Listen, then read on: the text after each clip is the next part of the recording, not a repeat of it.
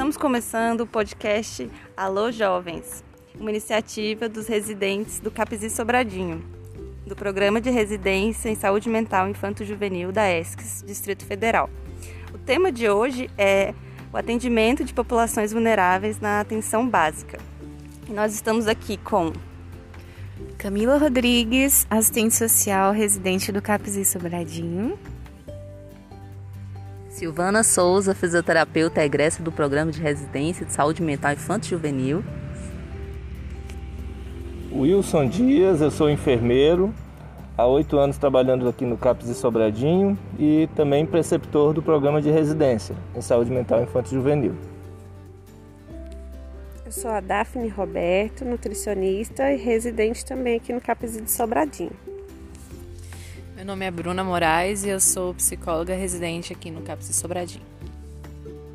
E eu sou Clara Lima, psicóloga e residente também aqui do, do CAPS Sobradinho. Então, a gente queria começar pedindo para a Silvana é, trazer um pouquinho da experiência dela, né? A Silvana já fez uma residência em saúde coletiva e, e na saúde mental. Então, acho que seria legal se você pudesse compartilhar com a gente um pouco sobre essas experiências.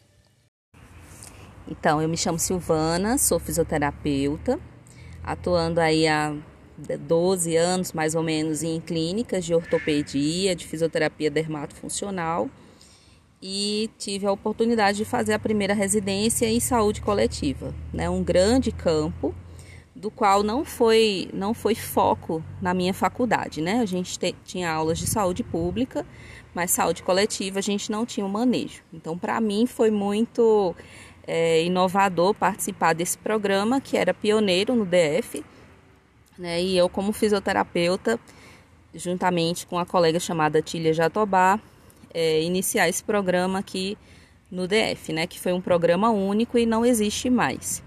Então, assim, é, já que não era um, um, um assunto núcleo né, da, da fisioterapia, saúde coletiva, a gente começou com muitos entraves, né? Como atuar sem aparelhos na fisioterapia? Então, isso pra gente era muito difícil, né? Como atuar sem bola, como atuar sem terabante, como atuar sem tens, como, como promover alguma ação com os usuários do território, né? Isso exige é, reinvenção na área da saúde, né?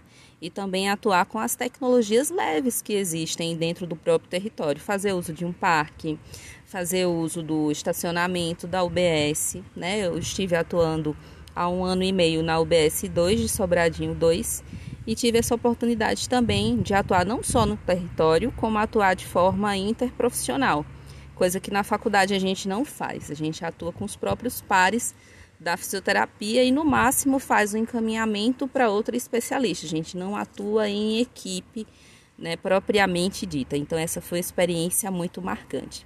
Outro campo, né, muito grande foi o da saúde mental. Saúde mental é o bicho papão para os fisioterapeutas, porque a gente não aprende saúde mental nem na faculdade, nem na universidade.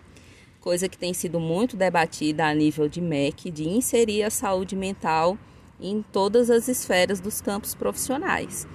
É, então, tive a oportunidade de fazer esse segundo programa, né, onde abriu minha mente, óbvio que eu fiquei é, muito pesarosa, assim, com muito medo de iniciar minha prática clínica na saúde mental.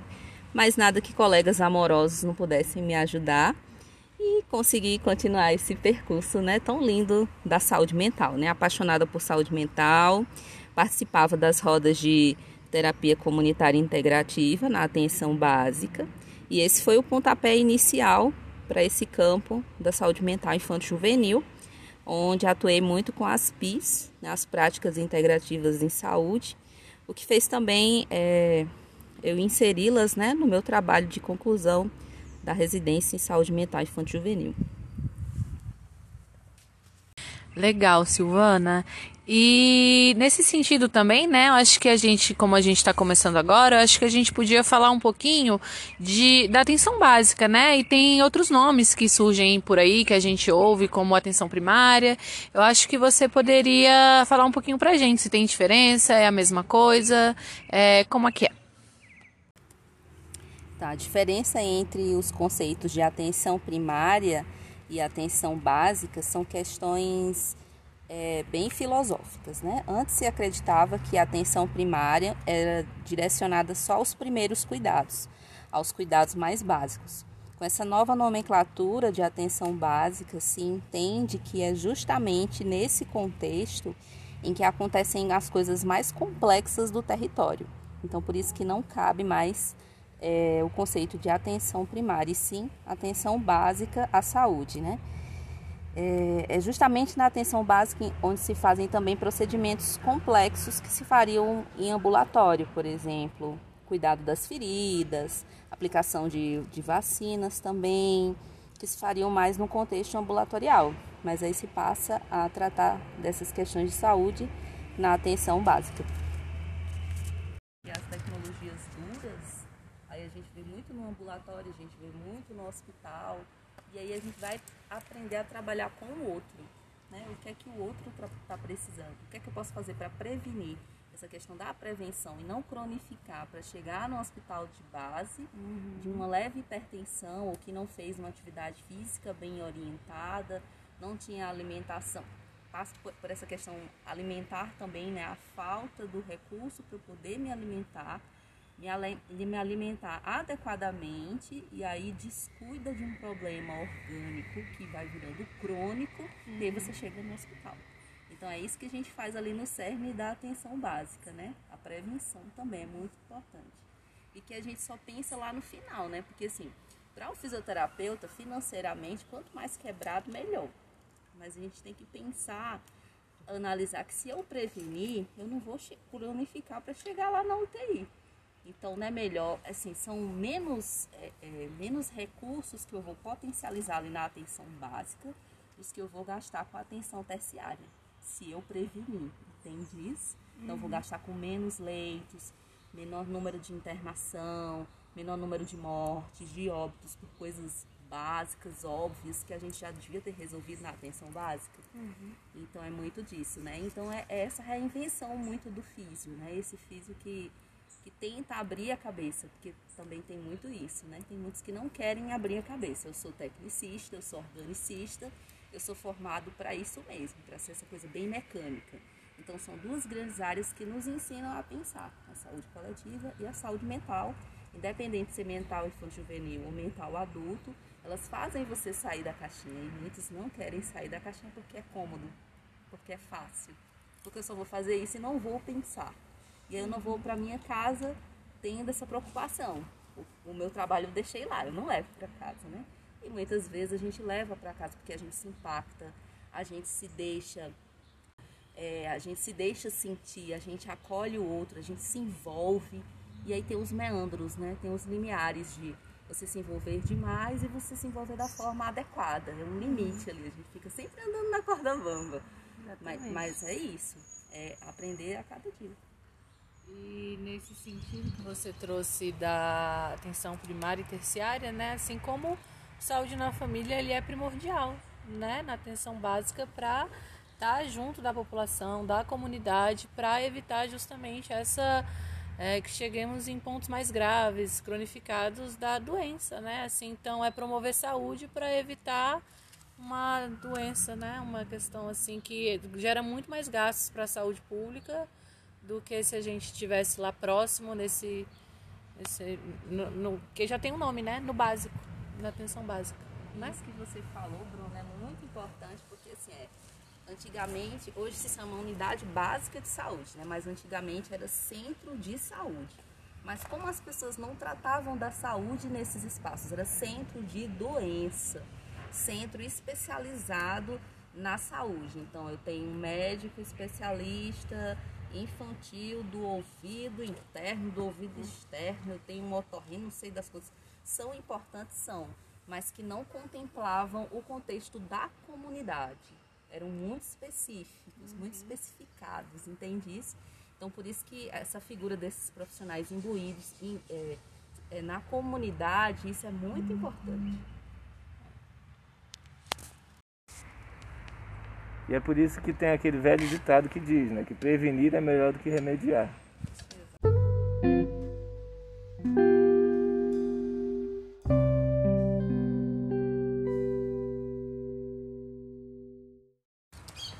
Wilson, você acha que os profissionais da atenção básica, é, eles têm qualificação para trabalhar com a população vulnerável?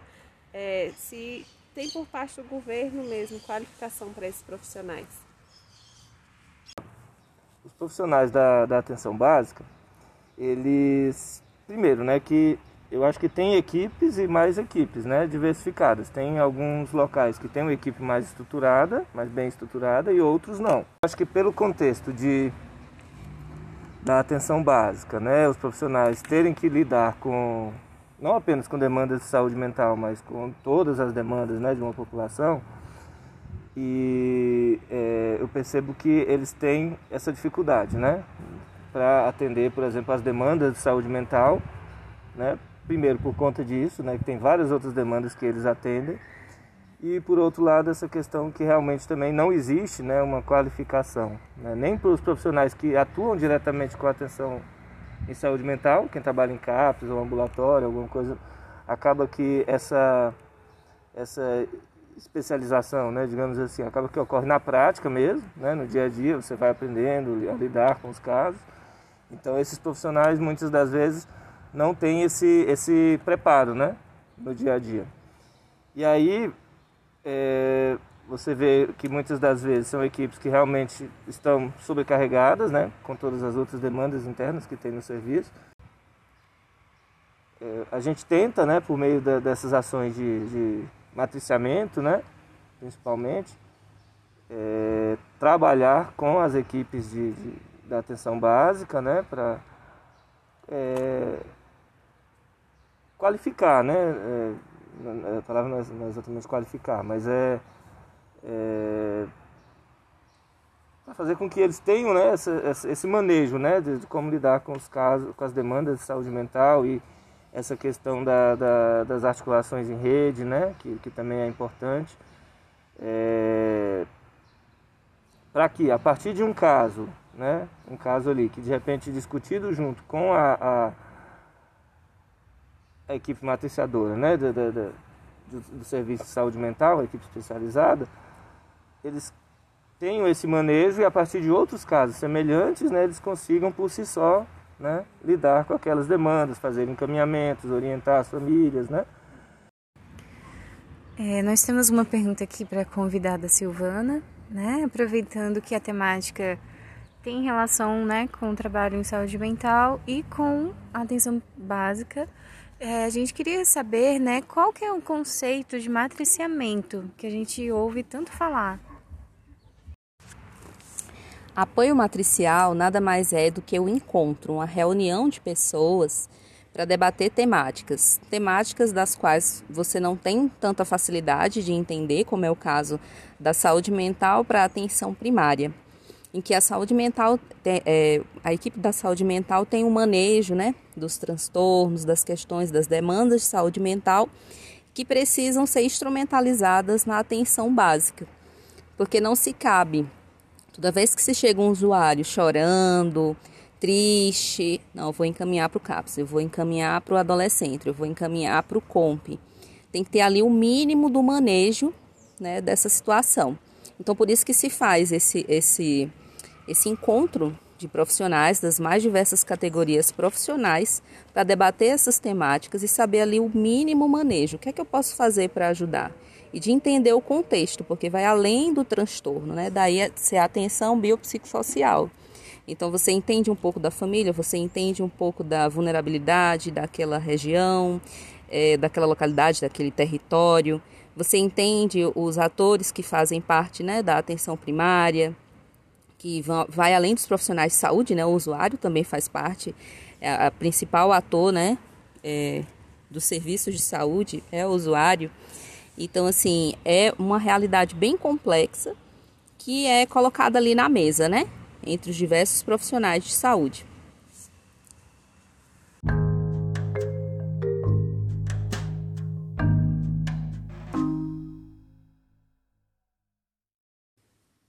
Wilson, queria te perguntar, né? Assim, você como uma pessoa que está aí, um profissional que trabalha no CAPSI de Sobradinho há tantos anos e está passando por esse momento, né, pandêmico, queria saber como que está sendo a conversa, né, o diálogo com a atenção básica para poder garantir a assistência aos usuários.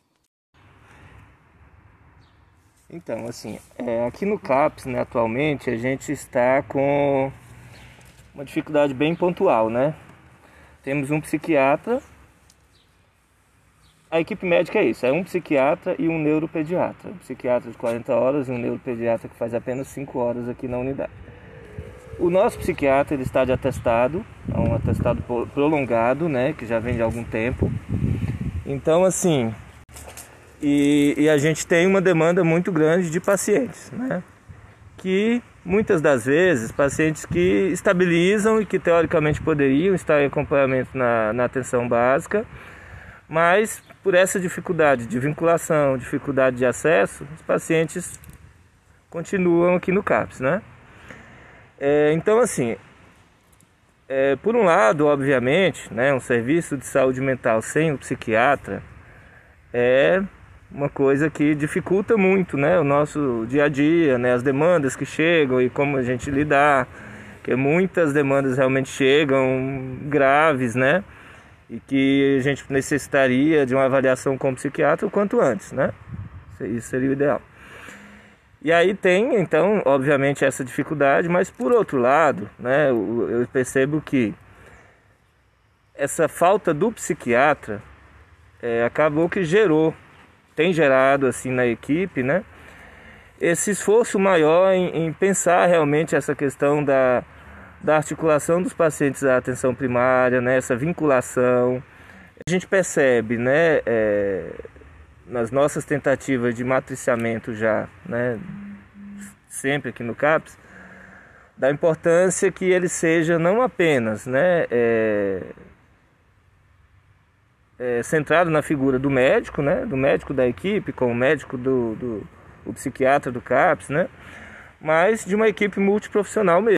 A saúde mental, né, não é apenas, né, é centrado nessa parte da medicalização, né, é, tem muito, muito mais coisas envolvidas aí, né. O que eu penso essa questão, né, de que a essa dificuldade que a gente está tendo atualmente, né? Mas que eu percebo esse esforço maior da equipe, né? E que na verdade, a partir desses encaminhamentos que a gente tem feito para os pacientes buscarem a atenção básica, muitos têm conseguido esse acesso, né? Os pacientes retornam para a gente dizendo que conseguiram uma consulta na UBS, né? Que conseguiram um atendimento. E é uma dificuldade que a gente está tendo, mas que por outro lado parece que está abrindo um caminho aí também para que né, a gente consiga estreitar melhor esses vínculos com a atenção básica. É, tem muita área rural, então são territórios que são mais espaçados. E aí, por exemplo, são pacientes da, das regiões aqui de Sobradinho, Fercal, área rural, Planaltina tem muita área rural, né? Então são casos que é, chegam ao CAPES, mas que, por exemplo, as famílias não conseguem, né? É, assim, eu digo que é até humanamente mesmo impossível para essas famílias se adequarem, né, assim, ao que é proposto, né, num plano assim terapêutico no CAPS, que seria de estar frequentando semanalmente, quinzenalmente, alguma coisa assim. Porque muitas das vezes famílias dependem de ônibus e, e é um ônibus que, que um ônibus pela manhã, um ônibus no final da tarde. Né? Que é o caso da Fercal, né? Pois é, então são casos assim de que realmente a família vai ter uma dificuldade extrema né, para chegar ao CAPS, para estar no dia a dia no CAPS. Então, esses casos particularmente, né, da, da é, nesse território da, da, da, região norte, Planaltina, Sobradinho, essas áreas rurais, principalmente mais afastadas, são casos assim que, que a gente percebe né, do quanto que é importante essa questão do matriciamento né, com as equipes de atenção básica, porque para muitas das vezes, se não simplesmente manter né, esse paciente vinculado apenas lá a essas equipes, né, mas de que, tá, eventualmente o paciente venha ao CAPS, mas que esteja no dia a dia com esse suporte, esse vínculo, uhum. né, à equipe da atenção básica, né, porque é lá que ele vai estar no dia a dia recorrendo, né. Pensando um pouquinho nisso que você falou, Conta um pouquinho para a gente como é que é a realidade da articulação de rede aqui no território, né? Se pensando nessas regiões que são de mais difícil acesso, vocês conseguem articular com as escolas, com o conselho? Como é que funciona com as outras redes? Se tem apoio para além da Secretaria de Saúde? Assim, é, em relação às redes, né? Escolas, é, conselhos tutelares, é, outros órgãos, né? Como CRAS, CREAS. É isso, né? Num contexto de, de serviço de saúde mental infantil juvenil, são órgãos né, que são fundamentais a gente estar tá no dia a dia conversando né, com eles, né, estudando o caso né, é, em conjunto, articulando rede. Né. Eu acho que estruturalmente também tem-se uma dificuldade muito grande, né, por conta de, por exemplo, é, muitas das vezes são os próprios profissionais que têm que estar se dispondo a estar andando com seu próprio carro, né, porque esses órgãos muitas das vezes não têm não tem carros, não tem profissionais para dirigirem esses carros, né, então vai muito assim realmente de um esforço assim dos profissionais, né, em estarem ali no dia a dia, né, tirando um tempinho da sua carga horária, de, de se desgastando um pouquinho ali, é, além das demandas que cada, cada profissional, cada, cada serviço já tem no dia a dia, não é fácil, né, estar tá buscando essas articulações. Por outro lado, eu vejo assim de que, né, a, acho que a gente até comentou sobre essas questões de se reinventar, né? Então, por exemplo, a questão da, da, da pandemia, obviamente, trouxe né? Muitas famílias aí devastadas, né? Por, por diversas questões. Mas é isso, acho que trouxe um aprendizado para a gente essa questão principalmente da, do, do, que é possível também a gente fazer de modo remoto, né? Então a gente se reinventou nesse sentido. E aí coisas que há algum tempo atrás não se pensava em se fazer, né? Que era isso, né? Eu estou no meu serviço, o profissional de um outro serviço está no serviço dele, né? Se reunir ali em algum tempinho, né? E aí tendo, você pensando nessa questão que ah, não precisa se deslocar de um local para outro, né? Então assim, através ali de uma plataforma, você conseguir, né, reunir ali alguns profissionais e discutir, conversar sobre um tema, sobre um caso, articular, né? Eu vejo que a pandemia pelo menos trouxe isso, né, da gente se reinventar e descobrir que existe essa maneira um pouco mais prática, né, de conseguir esse esses contatos, né, essas, essas articulações. Mas é isso, né, de uma maneira geral, é, é, são articulações que não são fáceis, né, que, que dependem muito disso mesmo, né, do esforço ali, do esforço de uma entrega do, dos profissionais que estão envolvidos.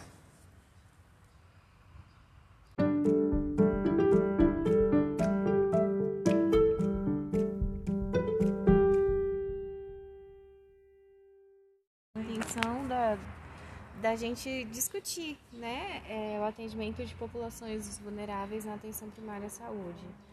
Eu acho que isso é um indicador de que, né, quando a gente fala de SUS, quando a gente fala de atenção primária à saúde, quem são esses usuários, né? É, esses usuários, eles têm alguns, alguns, alguns marcos, alguns determinantes, né? Em sua maioria, tratam-se de famílias, né, que estão em um território que tem vulnerabilidades também e que essas vulnerabilidades vão para além da questão da pobreza, né? E a gente percebe que a pandemia intensificou a pobreza que já existia, a situação do desemprego, né? A dificuldade de acesso aos serviços, seja de saúde, seja de política de assistência, seja a questão da habitação, de transporte. Então a pandemia ela, ela intensifica as vulnerabilidades, né?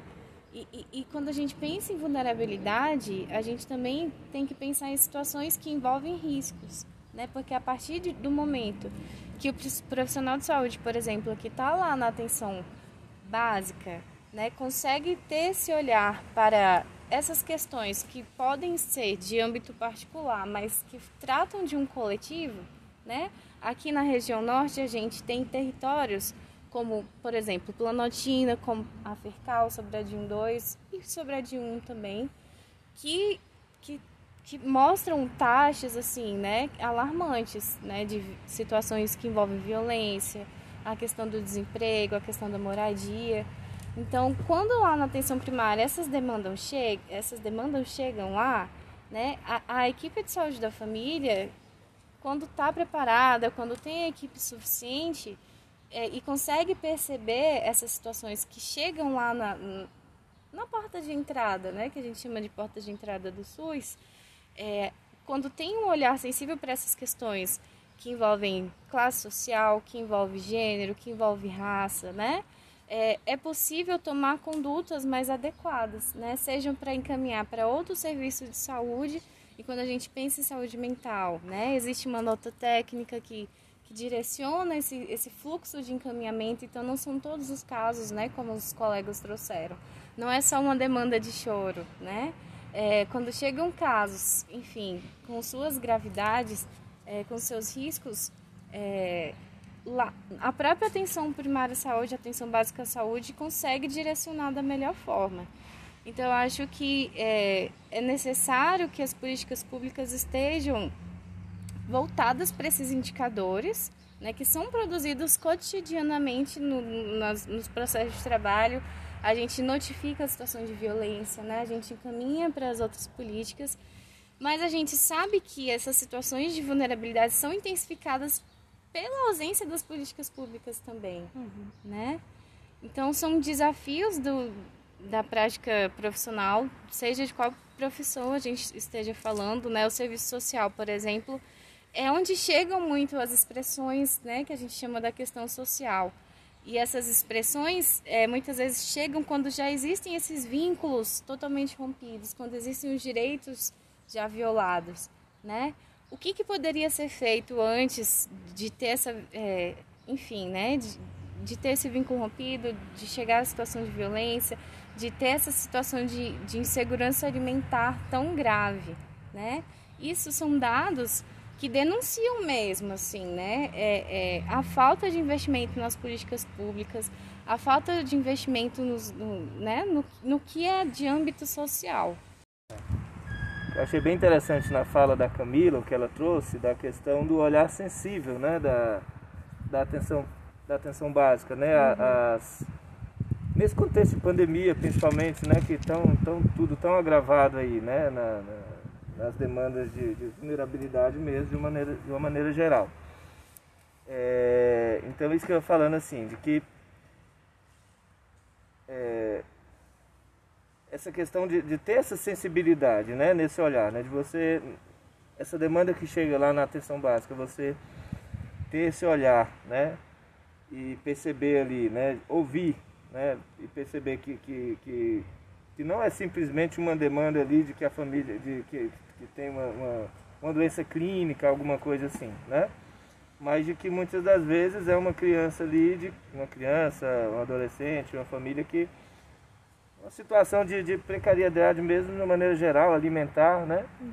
Eu estava pensando nessa questão, inclusive, da, da, por exemplo, o simples fato de, da, da criança não ir para a escola. Né? Não é simplesmente a escola, né? mas ali muitas das vezes é na escola que a criança tem muitas das vezes um, uma única alimentação no dia né? E, e que está sem para a escola não é apenas não ter aula, né? É simplesmente é, agravar ainda mais o estado ali de, da, da situação alimentar, né? Então, acho que a atenção primária, tendo essa sensibilidade né, para entender esse contexto, né, acho que isso aí vai além da, de uma necessidade, né, de, uma, de, de achar que não, não tem uma capacitação para atender uma demanda né, de uma, uma família, alguém que chega num estado de uma vulnerabilidade ali né, para um atendimento. Né? É, um olhar, acho que esse olhar sensível e você estar tá preparado justamente para atender, principalmente na atenção básica, ele é crucial, porque ele vai determinar muito o caminho que o usuário vai fazer dentro da saúde, às vezes, né, como vai, vai determinar o futuro dele saber dos direitos dele, né, o que ele, quem ele tem que procurar. Então, às vezes, se ele chega na atenção básica e por uma falta de manejo, por falta de tempo, por o profissional estar tá sobrecarregado, ou por não entender mesmo ali, ter certas limitações, acabar dispensando esse usuário, às vezes é, a gente está perdendo uma oportunidade única de ter acessado alguém da comunidade que era a única acesso ali, a única porta. né? De vincular, exatamente, né? Porque a gente entende é, nesse diapasão que a gente está falando das pessoas que estão em vulnerabilidade, que às vezes é difícil para elas chegarem até a gente. Tem aquelas pessoas que a gente nem acessa, né? Aí vem a importância também que a gente estava falando do programa, como saúde na família, né? Todas essas questões.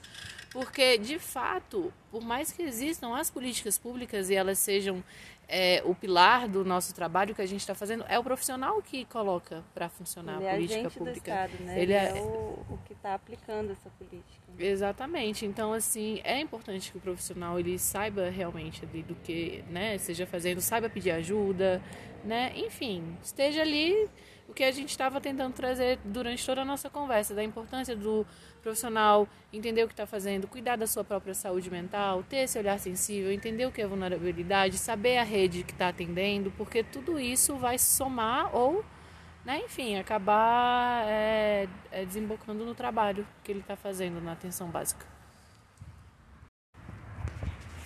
E aí, assim, acho importante que sinalizar, né? A pandemia veio para evidenciar muitas coisas e, infelizmente, já passamos de mais de meio milhão de mortos aqui, né, no, no nosso país. É, e a gente sabe que é, a atenção básica, ela desempenha e tem desempenhado um papel importante nessa, nesse combate, né, é, à propagação do vírus. É, e sabemos também das, das dificuldades que, que a própria atenção básica tem passado, né? Quantos usuários aqui no CAPS a gente encaminha para atenção para atenção básica e chega lá não tem médico, né? Não tem equipe suficiente. Então a gente sabe que também tem um, um desfinanciamento é, pela própria atenção básica. A gente entende os desafios, né? E o que, o que significa que a gente precisa realmente né, é, denunciar isso que está acontecendo. Existe uma sobrecarga de trabalho, assim, né?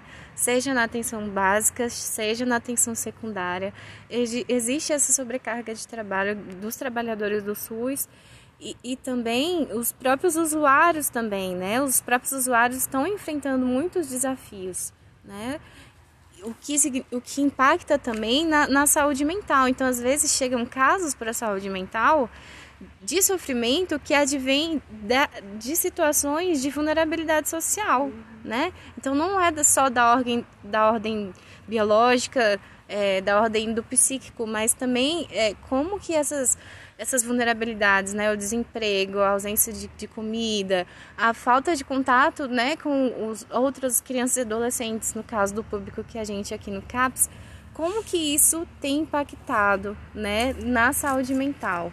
Então, às vezes são questões que para prevenir exigiria é, ações ainda muito maiores, né, ações de âmbito do Estado, né, de assegurar que a população seja atendida nas suas, nas suas, é, nas questões que são apresentadas, né? O que o território apresenta também. Então, a Silvana trouxe, por exemplo, o uso das tecnologias leves, né? Na, na parte da fisioterapia.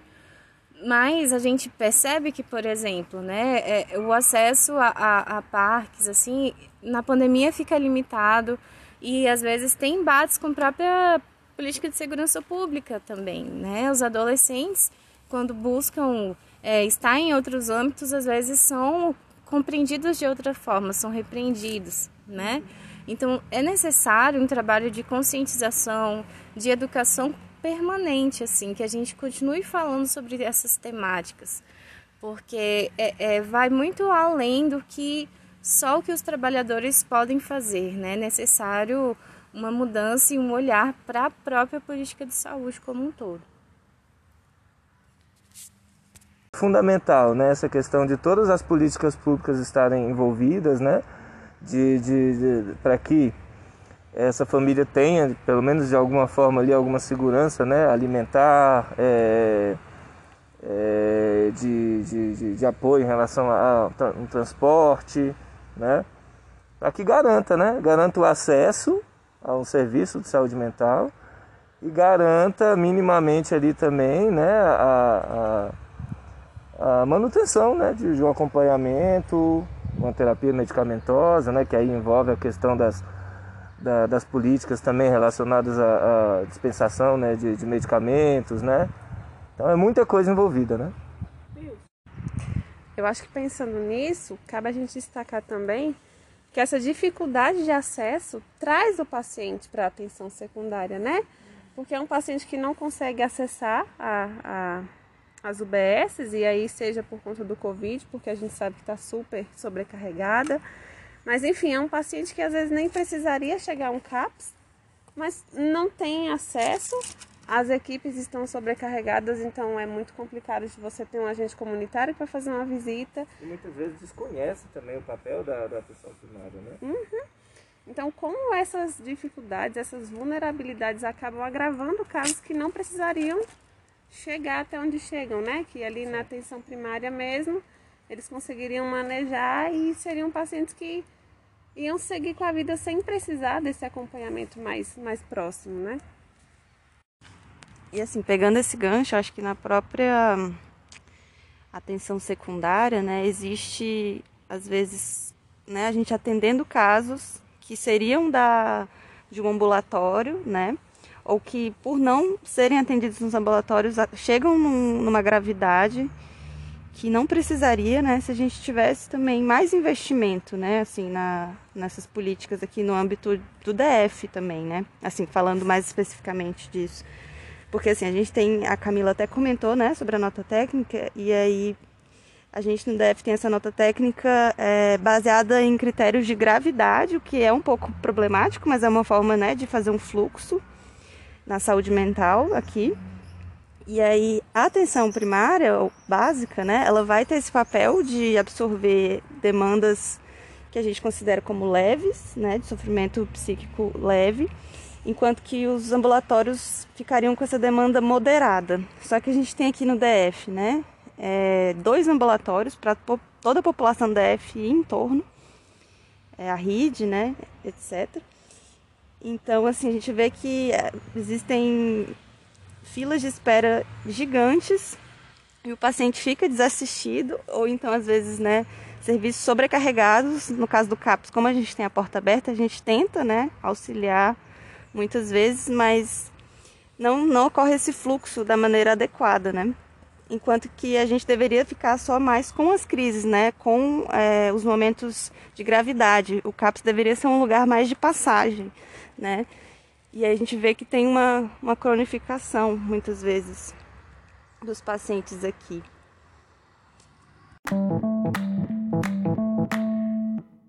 Wilson, você que já está há um tempo trabalhando né, na saúde mental, o que, que você diria para as pessoas assim que estão agora que têm esse, desejo de trabalhar no campo, estão fazendo essa especialização, né? O que, que você diria? Para mim foi assim desafiador essa área de saúde mental, mas eu acho que eu tive assim um privilégio de no início, né, por ser uma equipe que estava iniciando um CAPS aqui em Sobradinho, a gente pôde né, estudar um pouquinho sobre as portarias, conhecer um pouco o território, conhecer as escolas, conhecer a, a rede né, de saúde de uma maneira geral, é, CRAS, conselhos tutelares. Então, assim, a partir daí, né, e aí posteriormente atendendo né, as demandas que, que começaram a surgir aqui no CAPS, é, eu fui percebendo, né, assim, do quanto também, por mais que a gente lide, né, com muita carga de sofrimento, sofrimento, vulnerabilidade, né, é, é muito gratificante você poder, né, atender, né, e ver que de repente, alguns casos, né, algumas famílias, a gente pode, né, ajudar, né, a, a estarem um pouquinho melhores. É, então, assim, o que eu diria que para quem de repente está começando né, nessa área, assim, uma especialização em saúde mental, ou começando a trabalhar em, em um serviço de saúde mental. É, eu acho que muitas das vezes a gente tem essa preocupação né, de, de, ter uma qualificação, de saber o que falar, né, para uma pessoa que está ali com sofrimento mental, uma vulnerabilidade. Mas eu acho que o principal é justamente isso, né, você ter essa, essa capacidade, né, essa essa questão de você ter essa disposição, principalmente para ouvir, ouvir o outro, as queixas, as demandas, né? É, e muitas das vezes você percebe que apenas você se dispor ali para ouvir o quanto já é confortante né, para essa família, essa criança, esse adolescente. E muitas das vezes eles saem agradecidos né, de, de, de um serviço simplesmente pelo fato de você acolher. Né? É... Então, assim, eu acho que se você gosta de lidar com pessoas, né, conversar, gosta de escutar, eu acho que é isso. A, a área de, de, as demandas de saúde mental, eu acho que são complexas, né? Eu acho que principalmente nesse campo infanto juvenil, que envolve muito não apenas, né, a, a questão do, do CAPS, né, mas toda uma articulação de redes, né, contato com escola, conselho tutelar, é, órgãos aí de esportes, lazer, cultura, são muita coisa, né, articulada junto aí. É, você, você conseguindo fazer essas articulações, né, você e, isso que eu falei, né, de você principalmente poder ouvir é, essas demandas e você ajudar de alguma forma, isso é muito gratificante. Então, se você tem essas características, né, e essa disposição, eu acho que é isso, né? Com o tempo, a experiência que você vai ter no dia a dia no serviço é isso que vai te capacitando realmente para para para saber como agir, né? Para estar apto ali em qualquer de repente uma situação, você saber a melhor forma de, de, de apoiar aquela família e, e é por aí. É, Wilson, entendendo que nós trabalhamos né, com uma população que está em condições de vulnerabilidade, que às vezes quando procuram é, atenção primária, elas já estão num sofrimento mais agravado, então, como você mesmo pontuou, é, são demandas às vezes né, que tem um conteúdo muito pesado, sofrimento muito intenso, e existem muitos estigmas sobre quem trabalha, né, com, com, esses, com, com esse tipo de trabalho, que é um trabalho que demanda mais do, da gente, que demanda mais uma atenção é, essas peculiaridades. Como que você é, encara isso de, do seu cuidado, né? Porque às vezes a gente fala que quem trabalha com saúde mental tem que fazer terapia, ou tem que fazer isso, ou tem que fazer aquilo. Como é que você encara isso, assim? Como é que você faz para se proteger dito, não sei se proteger é uma boa palavra, mas assim para conseguir trabalhar com a saúde mental do outro e também preservar a sua saúde mental. Eu considero sim, né, que é importante, né, o profissional que trabalha com saúde mental, né, cuidar da sua própria saúde mental, né, seja realmente através de uma buscar uma terapia é, ou algo que lhe faça sentido, né, para tem um, um certo desafogo né, das demandas que, que realmente são muito difíceis né, com que a gente trabalha em saúde mental. É, mas por outro lado também eu percebo que se é uma coisa, se você está num ambiente de trabalho que você realmente você gosta de estar ali, você você se dispõe, você tem uma equipe que, com quem você sabe que também pode contar, uma equipe onde você se sente bem trabalhando, né? De certa forma isso propicia né, uma, um, que você, de certa forma, já esteja cuidando da sua saúde mental, né? Mas é isso, realmente eu vejo, né, assim, na experiência que eu tenho já trabalhando no CAPS há algum tempo, de profissionais, né, da, da própria equipe, né, que eventualmente adoecem, né, demandas próprias, né, de, de questões emocionais, e aí tem a ver com questões familiares também, não exclusivamente né, das demandas que, que a gente atende aqui. Mas, é, sem dúvida, né, que existe uma, uma, uma um, estatísticas né, de, de adoecimento mesmo em profissionais que lidam com essas demandas de saúde mental. Eu particularmente é isso. Eu não é, não faço, né, nunca fiz nenhuma é, terapia assim específica, né, mas é isso, assim, eu procuro não. É lógico que acaba que você, você atende os casos, você, é, de certa forma, tem aqueles casos em que você se envolve mais né, pela demanda, né, é, aquilo que de repente mexe mais contigo. Mas eu procuro ao máximo assim também não me envolver demais né, nas demandas do que, do que a família traz, porque Porque é isso, não acaba que você absorve também muita carga do, do emocional, né, do que é trago e, e você não consegue ter racionalidade também para agir, né, da forma mais adequada, né? É, e aí acaba que é isso, acaba que você também entra no, no, sofrimento por conta disso. Então o que a gente sempre conversa em equipe, né, até essa questão de que se de repente num determinado caso você entrou e percebe que aquela demanda, né, mexe muito contigo, né, te traz à tona, né, questões próprias, né, de, de sofrimento, você ser sincero consigo mesmo, né, e perceber, né, que você tem limitações, que você não consegue lidar com aquela demanda e contar, né, com o apoio do colega. Eu acho que isso aqui no CAPS a gente, não, não apenas eu, mas a, a equipe de uma maneira geral, a gente busca esse, ter esse cuidado, né, de sempre estar dialogando, né? Se perceber que um, um colega não consegue lidar com uma determinada demanda, né? Então busca ajuda no outro colega. Então acho que é isso, né? De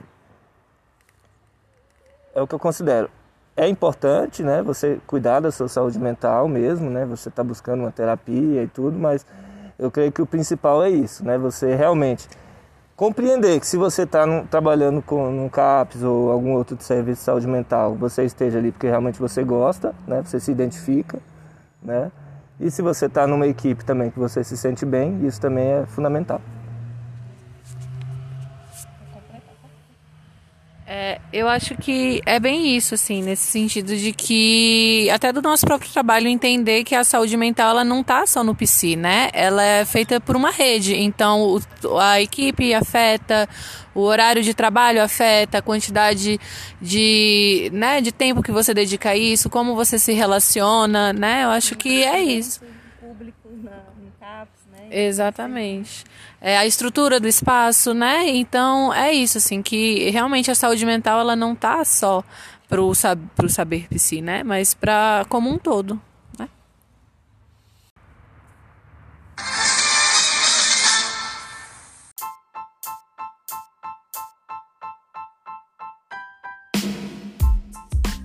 Então é isso, jovens. Esse foi nosso podcast sobre atendimento de populações vulneráveis na APS, com participação de Silvana Dantas e Wilson Dias. Obrigado pela participação de vocês e até a próxima.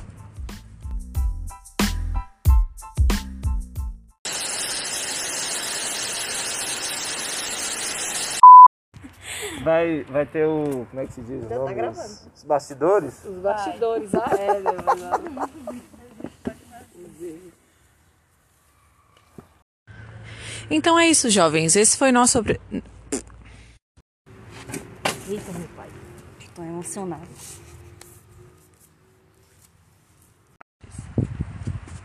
Wilson, para você. você... você tá